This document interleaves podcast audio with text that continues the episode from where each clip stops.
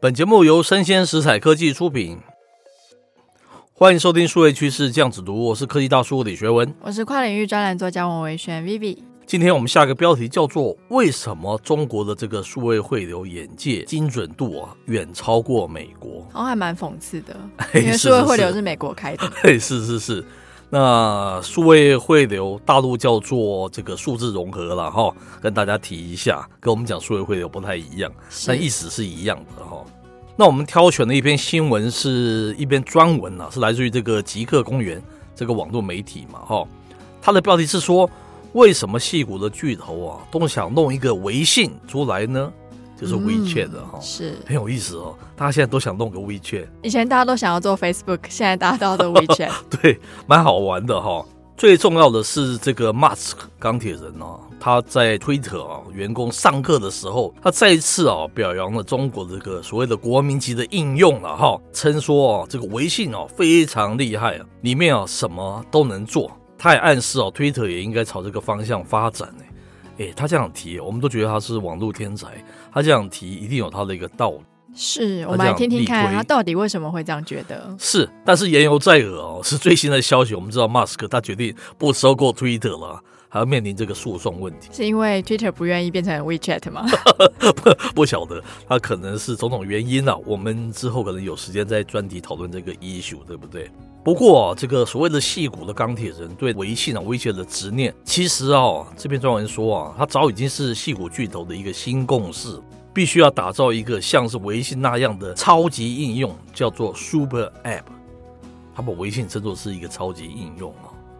好我们等一下再讲说为什么我看到这个是非常会心一笑嘛，跟我们的路数一直是非常一贯的。是接着他说啊，问题是哦，为什么现在戏骨现在才开始想要做自己的一个这个超级应用呢？因什么为现在因为没有竞争对手的话，就不会想要往前。哎，非常的好，哎，你已经破梗了哦。 第一个，他说是因为啦，戏骨的无尽战争。接着他说啊，曾经啊，戏骨巨头之间啊是泾渭分明嘛。你要找搜寻引擎，一定是 Google 啊，社交你一定是 Facebook 啊。找那种比较中长段的这样子的一个视频哦，你是看 YouTube 吧，对不对？长视频的话，你就会找谁？找 Netflix。以前是这样的泾渭分明的啦。那像是美国互联网公司对于这个 WeChat 这样子一个大杂烩型的应用，它叫大杂烩哈、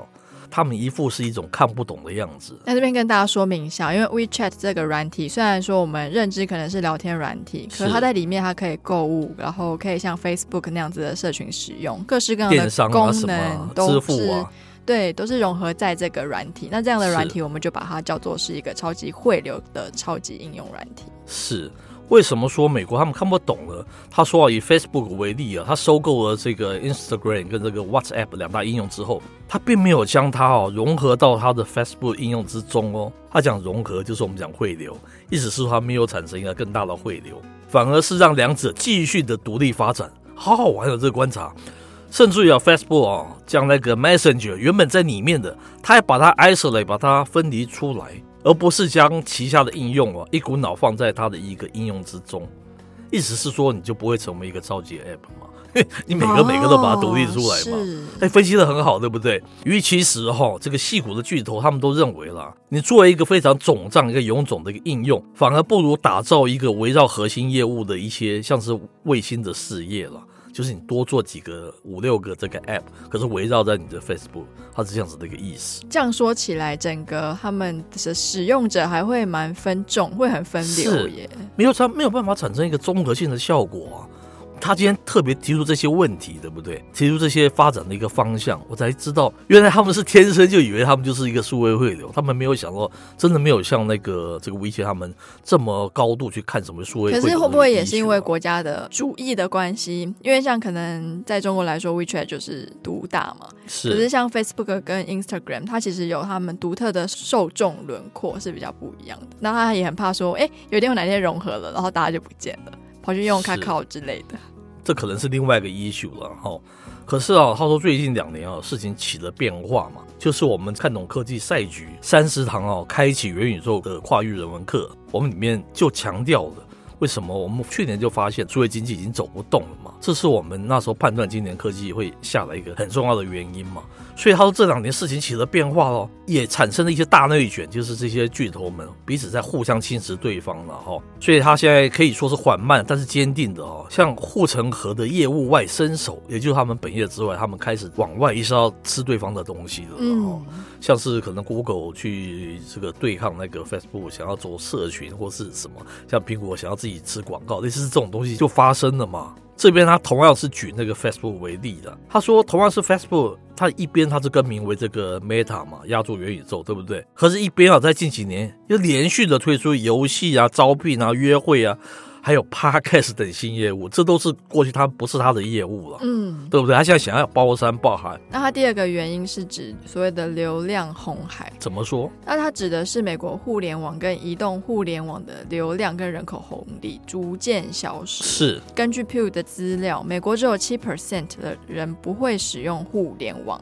真的啊，我对，而且他那个年龄层是集中在六十五岁以上的老人群 根，本不用理他们，对不对？ 是 真的吗？开玩笑，开玩笑。可是台湾六十五岁以上的老人群，感觉起来都在 LINE 上都还蛮活是跃的。是是，那其实 TikTok 在欧美的成功，让昔日的这些社交媒体就非常的紧张嘛，是不得不赶快推出山寨版的软体，像是 Reels 还有 YouTube Shorts，就是要对付 TikTok。是那我之前有听一些网美朋友说，非常多就是在 TikTok 很红的创作者都会收到 IG 啊他们的信 说，哎、你要不要也来这边经营社群啊？是是是这是样挖子墙脚的意思是。那第三点是收紧的广告，是那 Facebook 跟 Google 虽然说被认为是社交的搜寻引擎巨头嘛，是但是从他们的收入上来说啊，他们的商业模式本质上是掌握用户资料之后再进行精准的广告推送。没错，很简单，其实并不复杂，就是广告，对不对？没错，可是这几年大家应该很清楚，隐私权的问题开始被大家苹关果注。紧缩，对不对？是苹果紧缩了这样子的使用者资料之后，甚至是很多的政府单位都开始快速紧收个人资料的政策是都跑出来了。那这对以广告为生的互联网公司来说，真的是一个大灾难。嗯没错，那最后一个是移动支付的崛起。是那曾经中国的扫码支付让我们全世界人都非常的惊讶吧？对啊，买什么买个水果，买个什么东西，全部你要给他是现金是还不要，他说你就你用就扫 WeChat 一下嘛，对，扫一下就嘛好了。是。那现在已经是很多知名 App 的标配了。是虽然晚了几年，但是移动支付的这个潮流也渐渐的席卷了美国。是那最具代表性的可能就是所谓的先买后付，哦，很红嘛。那就是 Buy Now Pay Later， OK 简称是 BNPL。 OK 甚至是连苹果这个大公司都开始在今年的 WWDC 上公布哦，是他们即将要推出苹果版的 BNPL 业务。就是变成 follower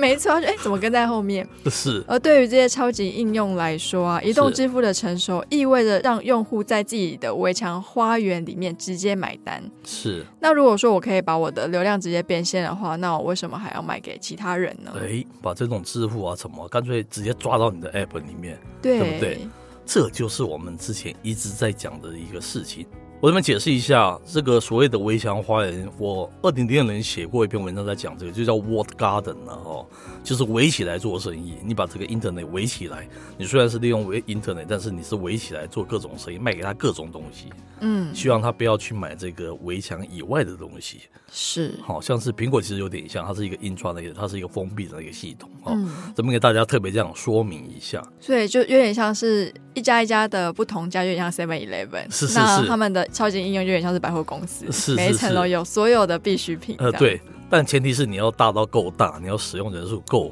否则你不敢这样子封起来，封起来对不对？那封闭有万一时很候，差的话，大家 就不对玩。对，大家就不不好了，对不对？那以下啊两点是这个科技大叔的一个点评了、我们一直来讲哦，过去其实讲过非常多次，数位汇流的本来的理路就是赢家通吃嘛。我们不是说按照理论来讲，就是时间这样子的一个三 D，最终只会出现一家公司，就是大一统。因为它它是数位，都是零一零一，都是 digital，其实是是有可能会大一统的。当时我们讲说，唯一会产生可能隔阂的是什么？语言第一个是语言，对不对？你英文没有英语系，你没有办法吃掉中文，中文也没有办法很难呐、完全把英语系吃掉第。二个是系统，第二个是系统，对，像 iOS 是封闭的，然后 Android 是开放的，连第三个都出不来，像那个 Microsoft 都出不来嘛。是我们一直在讲这件事情哈，所以现在看来哦，全世界都应该要更积极走向数位汇流，所以超级 App 是这样产生的。原来这个 WeChat 他们其实，我觉得我不知道是刚好这个乱乱枪打鸟啊刚好碰到，还是一开始他们是就有这样子一个概念，这样子一个想法，造成我觉得它以后可能是世界真的是最大的，诶，可能是一个最大的数位汇流的一个王朝，诶。是，不我觉过得有可能不过其实现在有蛮多 app 也有追上，像我觉得我们的是 Line 也是走同样的理路，因为在是 Line 现在你也可以交水费、交电费，然后是你可以聊天，可以经营社群，是你有新闻可以读，是然后你也可以下广告。是我觉得它是一个台湾版的花园吧。是。那你就看看最后谁大到可以把对方吃掉嘛，吃掉哦，是类似是这样。我想是这个时间呢、不断的往前走啊，就会产生这样子的现象嘛。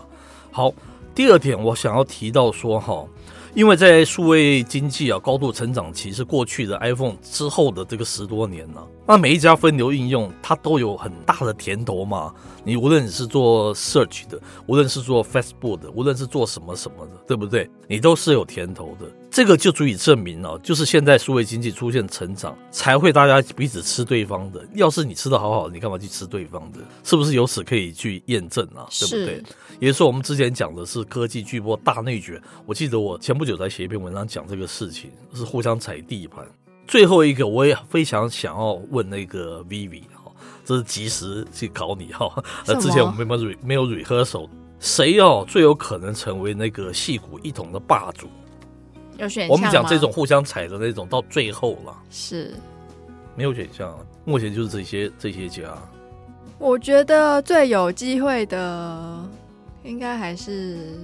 你要问我了，Google 它没有 Apple 现在它的原创跟那个创意真的真的不足了，是。我未必是这么看好它了。那你看好因谁为？库克都在商言商，他赚钱，他不愿意冒险嘛，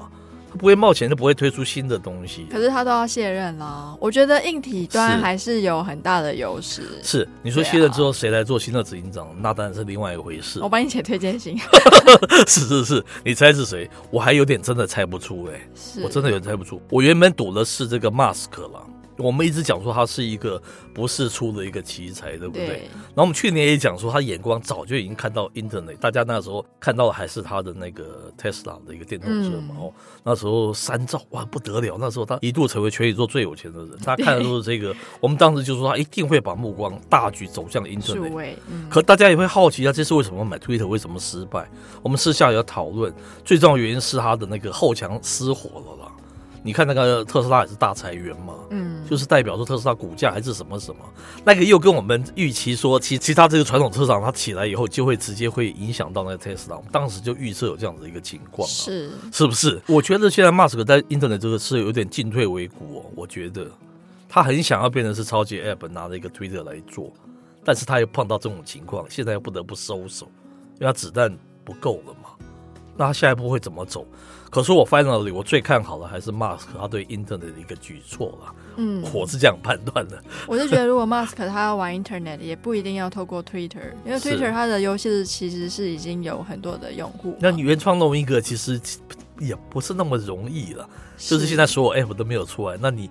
你这样子 横空出来一个，可是我觉 得超他级本来就非常熟悉数位的玩法，是是尤是其他又是那种就是明日之星的姿态出来，是是是有很多人信奉他嘛。对，哎是是是我，觉得一个超级网红推出一个超级网红专用的 app，我以后就在上面发言哦，大家爱我的是话就来，我觉得还是有机会啊我们啦。蛮期待的啦。我之前有说过可能是车联网，但是也没有车联网没有那么快出来啊，对不对？是，好，那今天的节目播到这边告一段落，我是科技大叔李学文我，是跨领域专栏作家翁伟轩 Vivi，我们下回见喽，哦拜拜。